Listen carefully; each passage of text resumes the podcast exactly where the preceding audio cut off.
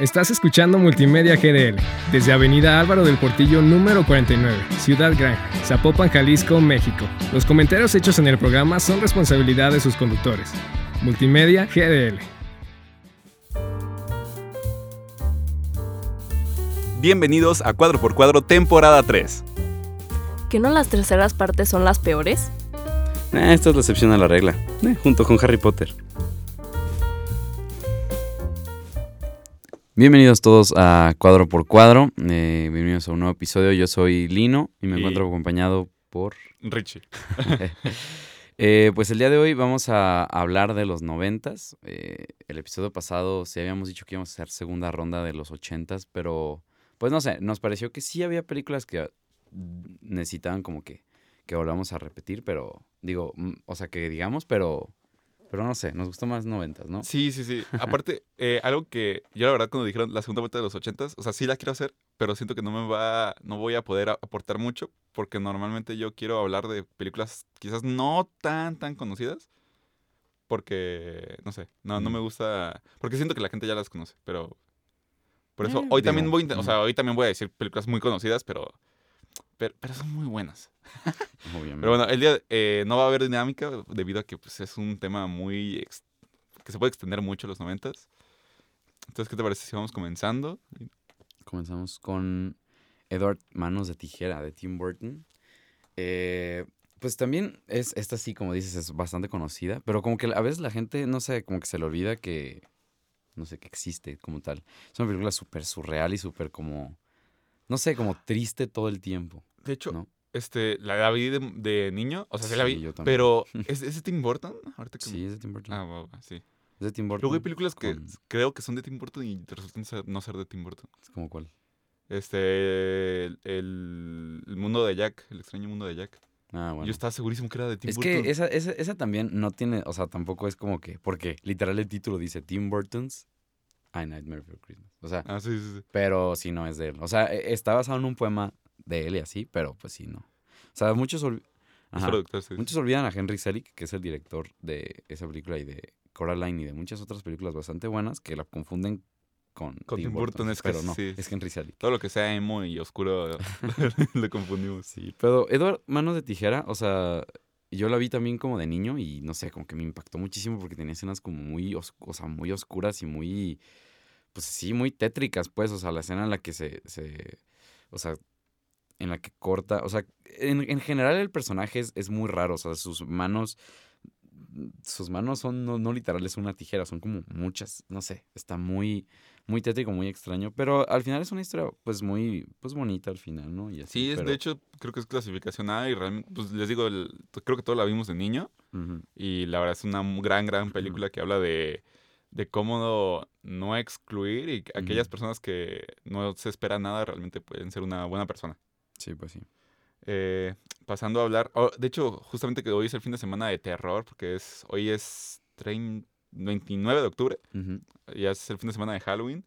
Este, quiero hablar de Drácula de Bram Stoker. O sea, bueno, la película se llama Drácula de Bram Stoker, pero realmente es dirigida por, por Coppola. El, escrit, o sea, el escritor original de Drácula eh, se llama Bram Stoker. Y justamente hay muchas versiones, hay muchas películas de Drácula, pero ninguna tan cercana al libro, o sea, ninguna tan parecida al libro como esta.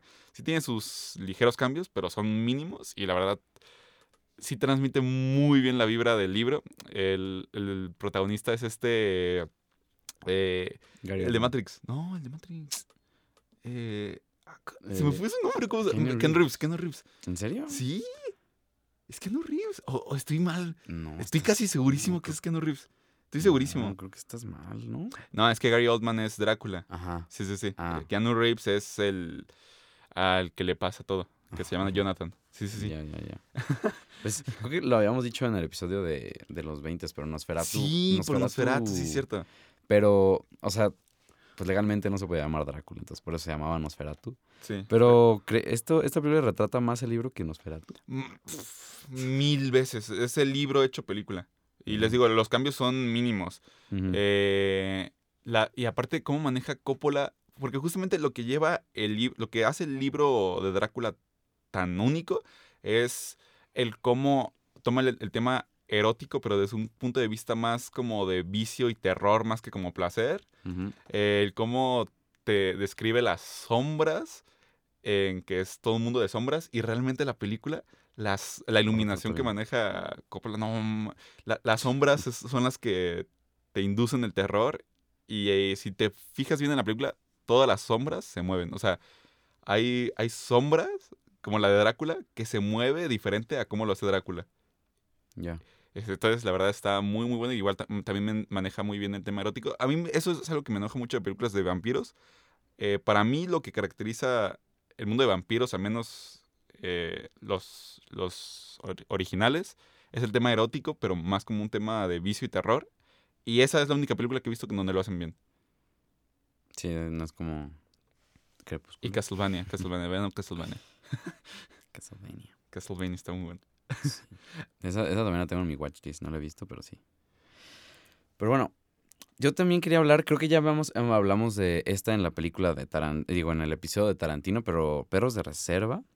Perros de Reserva, digo, también no voy a explicarla tanto porque, pues, pues digo, ya la, ya la mencionamos. Sí, pero sí. sí, es, es una genialidad, es la primera película de Tarantino. Tiene escenas icónicas que representan todo lo que es una película de Tarantino. Esa es buenísima, si no la han visto se las vuelvo a recomendar. Yo- Y... yo- ah, bueno, ¿vas, ¿vas a seguir con perros de, reserva? Ah, bueno, antes de que pases a esa, Ajá. Solo quiero mencionar algo. Yo todavía no he visto Perros de Reserva, ¿No la has pero... visto? No, no, no, no. Pero, pero, pero, este, también para comentarlo, vean Chainsaw Man. El opening de ese anime tiene, o sea, el opening son literalmente, son, to- todas las escenas de ese opening son referencias a películas ¿De de, ese estilo y el 80% de esas películas son en, Tarantino. Entonces, mucha eh, este, este noviembre, mi plan es ver todas las películas a las que se les hace referencia en ese opening. Ya. Entre ellos, pues, este, Perros de Reserva, Constantine, no he visto Constantine, eh, y más de Tarantino. Por ejemplo, Once Upon a Time in Hollywood también aparece ahí. ¿En serio? Sí, sí, sí, está muy No, bueno. no le puse tanta atención al opening, la verdad. Tienes que verlo. O sea, ya sé que lo viste, pero tienes que ver como un video Sí, explicando sí. todas las referencias. Vean ya. Pero bueno, pasando ahora sí al siguiente. Batman Returns. Sí, la vi. Sí, no, sí, obviamente.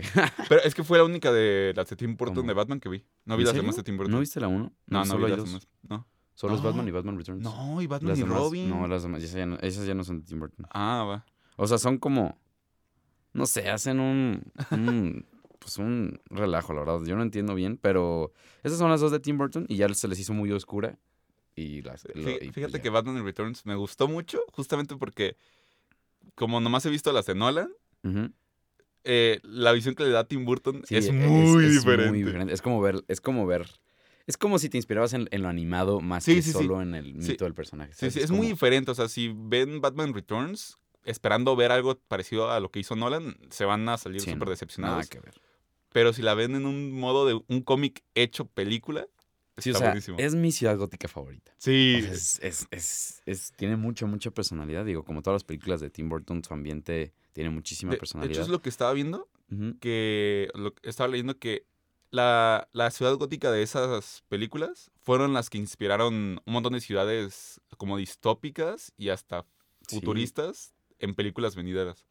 Sí, es que es un súper ejemplo de cómo hacer, o sea, cómo hacer que la ciudad en sí, o sea, Ciudad Gótica sea un personaje más, pues. Porque Sí, en las de Nolan, la verdad, me faltó un poquito eso. sí. En la de, en la nueva, en la de este, Matt Reeves, la de Robert Pattinson, sí me gustó, pero sí, sigue sin ser superada la de Batman Returns. Y el pingüino me da demasiado miedo. O sea, el pingüino, el pingüino es- está genial, o sea, me encanta. Yo amo al pingüino, sí. ¿Qué? Que yo amo al pingüino en esa Sí, película. obvio. Y, Sí, sí, y faltaría ver la serie. No sé, ¿a ti se te antoja ver la serie que va a salir del pingüino? Sí.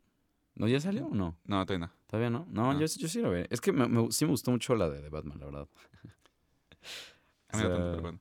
¿no? Ah, bueno, bueno eh, justamente que estamos hablando de esto, creo que es buen tema para seguir con Batman Phantom of the Mask.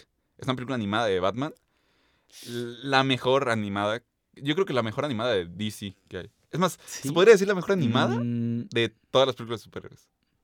Porque qué otra así de buena. hay? No lo sé. No lo. Ay. este, no lo sé. Pues Flashpoint. ¿Has visto Sí, Flashpoint? sí, sí. Flashpoint también. Ahí va, ¿eh? O sea, de DC, posiblemente. De Batman.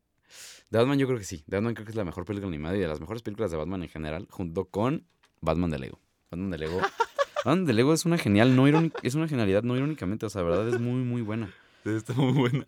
Pero lo, lo que tiene Phantom of the Mask es, creo que primero, para el año que es, que es 90 y algo.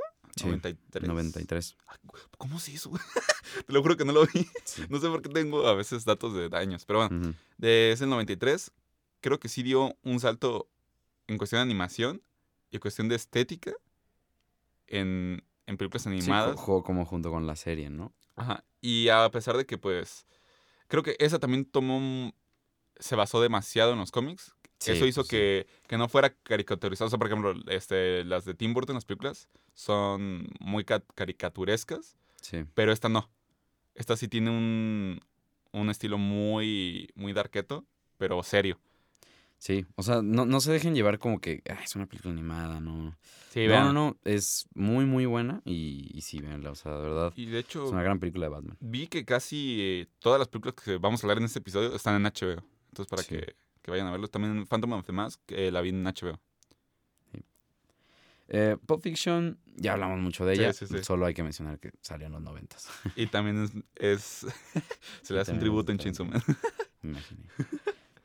Uh, este. Eh, espérate, todavía te estoy diciendo. Yo quiero hablar de. Ahorita que estamos en eso como de, de, de asesinos y eso, de Pulp Fiction. eh, Natural Born Killers, este, asesinos por naturaleza. ¿La viste? de, de- Tarantino, ¿no? No, Eh, no, yo eh, creo que de hecho es sí estaba escrita hecho. por él. Es escrita por Tarantino. De hecho, creo que hablamos de eso en Tarantino. Él escribió la película y no me acuerdo por qué cosa tuvo que venderla. Y no se grabó hasta muchísimos años después. Sí, es, no, se- no se grabó hasta que se hizo famoso con Sí, Carlos sí, sí, sí, sí. Y de que, pues, de que eh, escrita por Tarantino. Y sale Woody Harrelson. Sí. A mí me da mucho miedo Woody Harrelson. o sea, lo, lo- lo amo, lo amo, pero pero actúa muy bien como psicópata y eso me da mucho miedo, la verdad. Igual que Ivan Peters, ellos dos me dan miedo. pero bueno, e- esta película es es si lo hubiera hecho Tarantino, creo que hubiera sido muy tarantinesca y creo que me gustó que alguien más lo hiciera.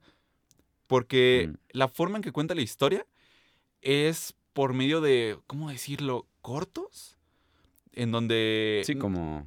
Como. O sea, o sea cuenta, cuenta una historia seguida. O sea, no, no, es, no Ah, crean ya. que son cortos diferentes. Cuenta una historia seguida, pero imagínate de que iniciamos con que la... la... Sí, o sea, como Pulp Fiction, pues, que son como diferentes líneas, o sea, diferentes historias que al final se conectan. No, es, es una misma historia, pero ponle tú que al inicio la historia trata Mm, sobre cómo la, la chica de la película tie- eh, tiene unos papás abusadores.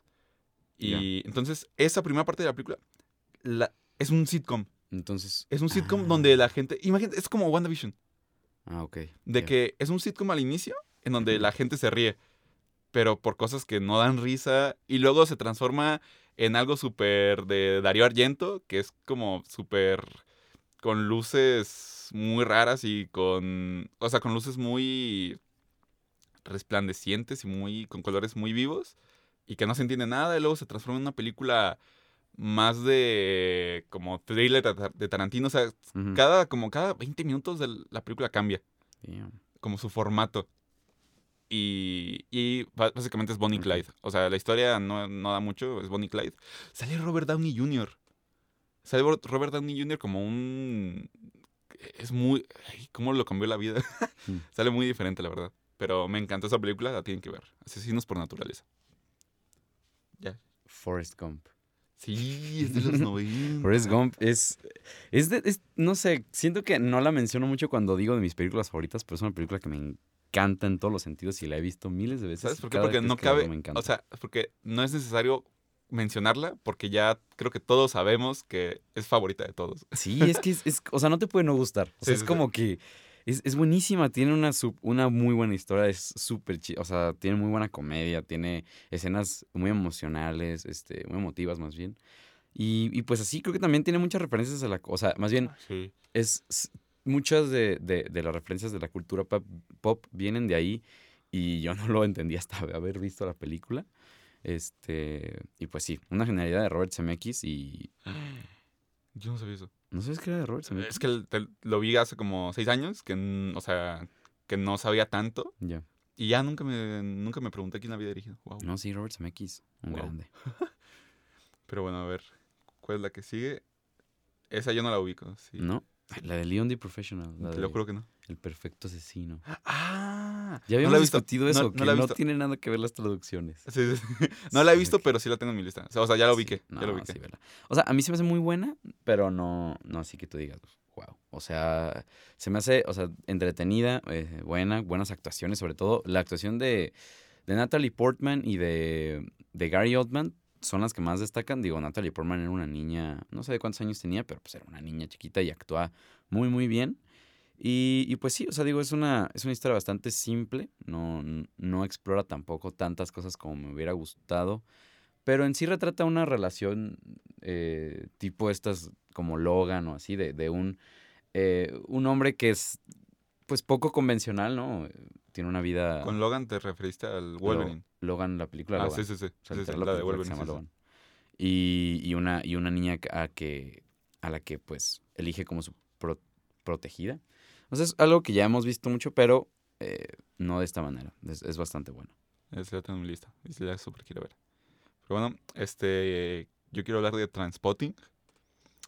Creo que igual es una película que si para nuestros papás creo que es muy conocida, pero creo que nuestra generación ya la dejó de ver tanto. No, yo creo que sí, sigue ¿Sí? siendo muy famosilla. O sea, es como la típica de, de no, yo, yo no veo cine este normal, yo veo películas más desconocidas. Y dicen Trainspotting, que es súper. o sea, es la clásica, decir Trainspotting y Pulp Fiction para decir que ves cine diferente. Pero pues, o sea, realmente no. Es que a mí me pareció muy diferente porque creo que toma el tema de las drogas, Drogas. de una forma, o sea, que sí retrata lo mal que hace, pero tampoco lo satanizan tanto, ¿sabes? Sí, No, no tanto como, como Requiem por un sueño, creo que Requiem por un sueño sí lo super mega satanizan. O sea, o sea, pues sí, está mal. obviamente. Pero Sí. sí, sí, sienten lo que dices. Es más bien como que eh, en, en Trainspotting te, te, te retratan que las decisiones del, del o sea, de- del personaje de Ewan McGregor Ándale. son las que lo llevan a eso. No Ándale, tanto ándale. las drogas en sí. Eso, eso. O sea, las drogas no son las culpables, sino la misma persona Sí. por haber caído en eso y por haber tomado las decisiones tan malas que tomó. Esa es su culpa. Y eso por eso me gusta mucho. O sea, porque es un, es un personaje que le gustan las drogas, pero al mismo tiempo todo el tiempo se está arrepintiendo de tomarlas. Sí, sí, sí. Y me encanta, me encanta la escena del, finici- del inicio y el final donde dice este eh, que si el consumir drogas te va a quitar eh, una, un buen trabajo, un buen estilo de vida, una esposa, una familia. Mm. Y él dice, pues, pues yo, yo prefiero. Sí, yo prefiero dejarlo. Eh, Me, me gustó mucho. Y es una comedia. Para los que no la han visto, tienen que verla. Sí, no está tan densa como Requiem por un sueño. Que Sí, Requiem por un sueño es un melodrama muy fuerte. Quiero ver. Eh, Friends". Transpotting lo toma más de un tema cómico y toda la pandilla de estos amigos drogadictos, eh, te cae, o sea, te cae súper bien por su personalidad, no porque se droguen. Sí, claro. y hay escenas muy icónicas, como, pero sí. La del baño. La del bebé. El bebé me dio un montón de miedo. Ah, bueno, no, es que- ay- y decía la del, la del baño. sí, esa yo también est- estaba es que pensando esa. es que esa, bueno, para quien la haya visto y para quien la vaya a ver, hay una escena de un baño en unas condiciones bastante horribles. Pero en la vida real eso era chocomilk. Ah, pues sí, eh, o sea, Pero es que, o sea, digo, no era, o sea, no era un colorante así nada más, o sea, era literal Chocomilk. O sea, Wow, wow, wow. wow. Sí, esa la super tienen que ver. Vi que salió una segunda película hace poco, no la voy a ver. No la ¿Hace ver. poco? Sí, no es. ¿Sí? Yo sabía que existía la 2, pero no sabía qué tan hace poco. O sea, no A sabía. ver, no sé déjame ver, déjame ver. Mira, tú ve hablando de la siguiente, yo voy. Y Mientras, es que hay demasiadas películas muy buenas. Sí, 2017. La 2 es del 2017. 2017. Sí, te dije. Entonces sí es reciente. Sí, sí, es reciente. Mm. No la quiero verla.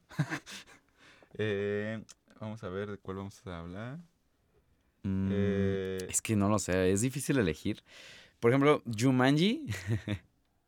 Jumanji es muy, es que es muy buena, pero no sé si es así como que para mencionarla aquí, porque es como lo que decía Richie un poco. Todo el mundo la ha visto, todo el mundo sabe que es buena. Sí. O sea, realmente Jumanji no hay mucho que decir, eh, pero también salió en los 90, gran película. Eh, las segundas partes ya son películas genéricas de La Roca. Este, no me gustan tanto, pero Jumanji bastante, bastante sólida. Matilda, Matilda también es otro clásico de los noventas. sí. pues de hecho, creo es que. como la película por excelencia que pasaba en Disney Channel a cada rato. Yo no la vi en Disney Channel, yo no me acuerdo dónde la vi, pero creo que sí fue una referencia para todos los niños de todas las épocas, yo creo. Sí, de todas las épocas. O sea, porque. digo, Tronchatoro, Bruce. sí, o sea, es como que la película de niños noventera por, ex- por excelencia. O sea, yo no.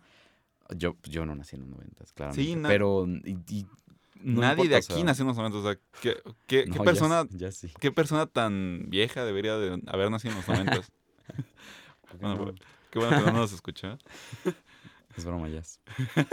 No, nada, no estamos burlando de la gente que nació en los noventas. Pero bueno, este, gran película, creo que es la película excelente de los 90. Si no la han visto, pues, ay, ¿qué están haciendo? Tienen que super verla. Yo quiero hablar de ahorita que vi, que es de los 90, no sabía. Face Off. No me acuerdo cómo se llama en español, eh, pero cuando te la diga vas a reconocerla.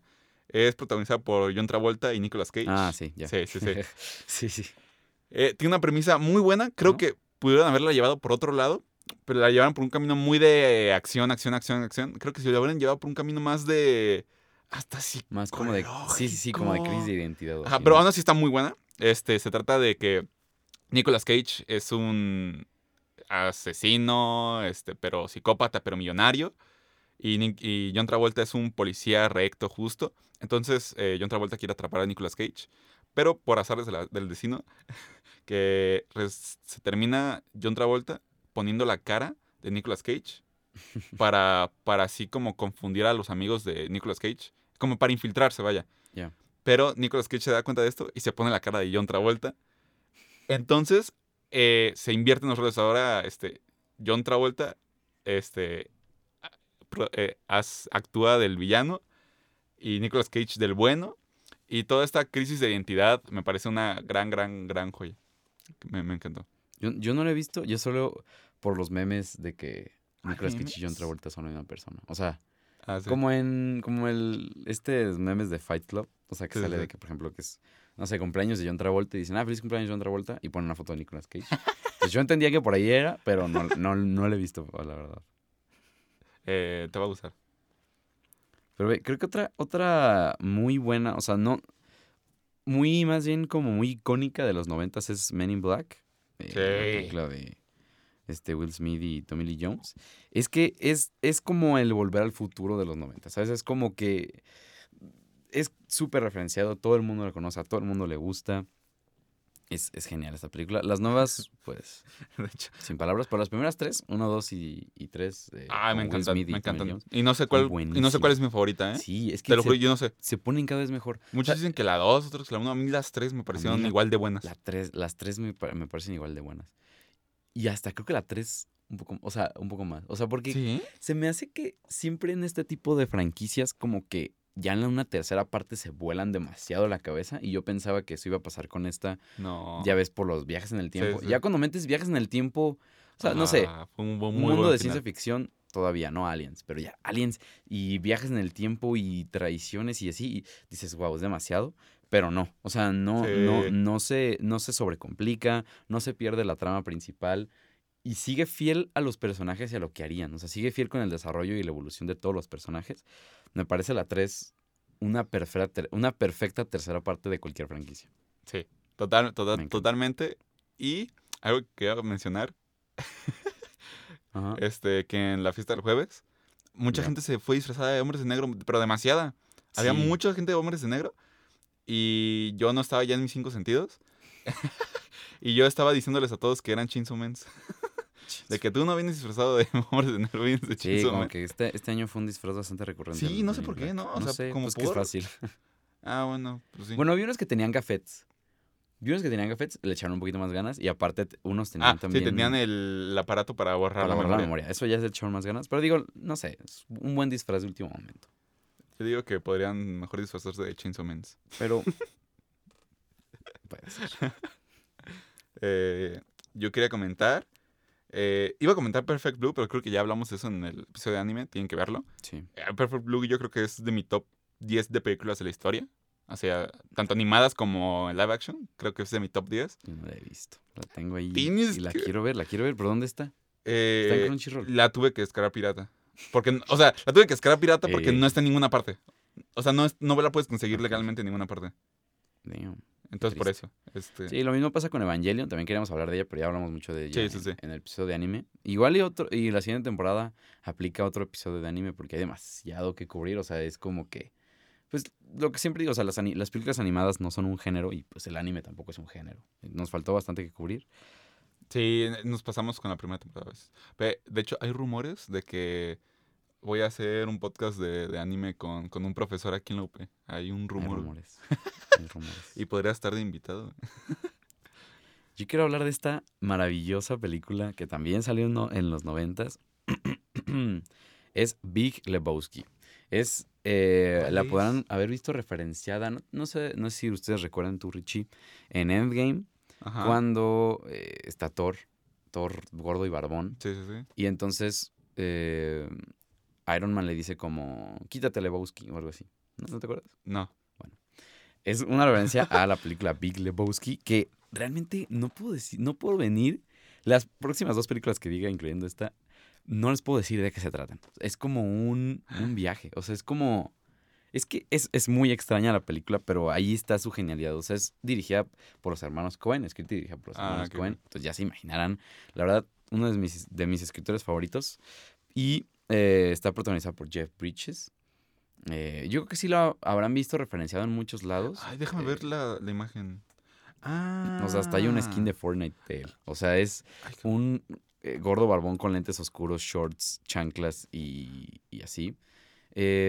Pues no sé, es, es también icónica para mí. Es de, es de culto. O sea, hay mucha gente que, que sí le tiene como un culto a esta película y entiendo por qué. Es, es, es buenísima. O sea, es, es, es- O sea, fuera de que es chistosa y tiene grandes escenas icónica y un personaje principal bastante bueno, creo que es un ejemplo muy bueno de una buena escritura eh, con situaciones absurdas. O sea, es como...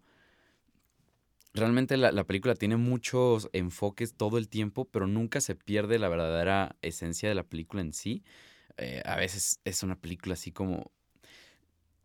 El, el- como que el, el mejor ejemplo que puedo dar es, no ejemplo, pero la mejor manera de, de decirlo es como, parece que cada personaje viene de una película diferente.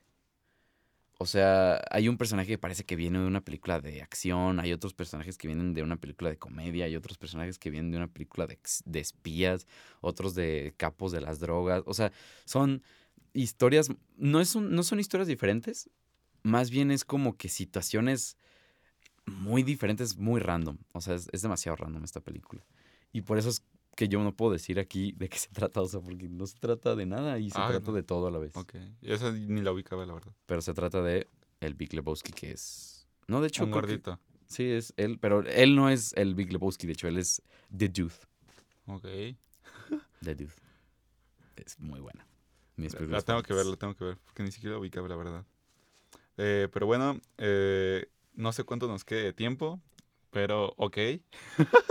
Por eso quiero hablar. Sí, yo ya sabía. Wow. Por eso quiero hablar eh, rápido de American Beauty. Creo que es la última película de la que quiero hablar. Yo creo que es de las... No te las iba a decir de mi top 30, pero nada. Ok. Pero bueno, es una gran película que retrata muy bien. Todos los personajes me cayeron mal. No hubo ni un solo personaje que me cayera bien en esa película. Pero creo que. algo. Pero son. Justamente me cayeron mal porque todos son muy humanos. o sea, Ok. sonó muy mal. El papá tiene un, unas un- la crisis de los 40 o de los 50, no me acuerdo. Sí, una crisis de En la que se vuelve súper chavorruco, se vuelve eh, una diosa empoderada. Pero también porque se, se empieza a tener. eh, Sí, se enamora de... porque no se enamora realmente. Él tiene mucho deseo carnal a la amiga de su hija. Sí, pero es, es que creo que va más allá porque no es tanto así. Sí, sí, o sea, sí, sí, o sea, Eso. sí, es pero... que se inicia. Ajá. Pero ya es más bien como que es su deseo de volver a esa edad. Es una excusa. Es una excusa esto de tener mucho deseo por la, por la amiga de su hija.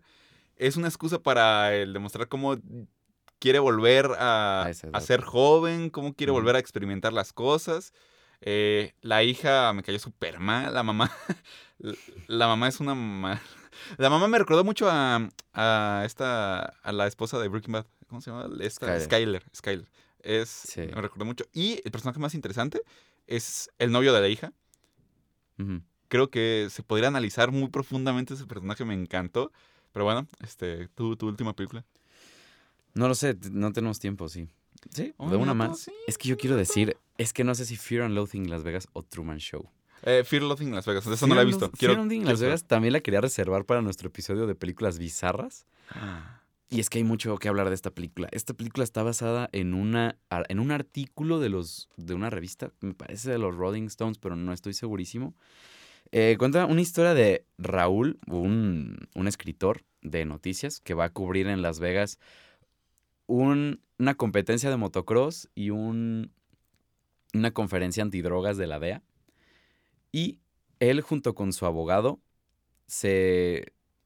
O sea, eh, consumen todas las drogas habidas y por haber. O sea, literal, llevan un maletín con todas las drogas registradas en el mundo. Este, un montón.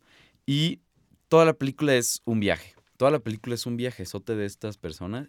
Y, y son como que cosas también, es, eh, comparte mucho con Big Lebowski que son cosas al azar completamente. O sea, realmente nunca hay, eh, nu- nunca sientes que estás avanzando ni nada. Son como que escenas que eh, a veces son al final, luego de regresas al principio, luego estás en otro lugar, luego, luego se llama diferente, luego están en otro cuarto. O sea, es, es algo muy raro. Sientes, sientes su viaje de drogas junto con ellos.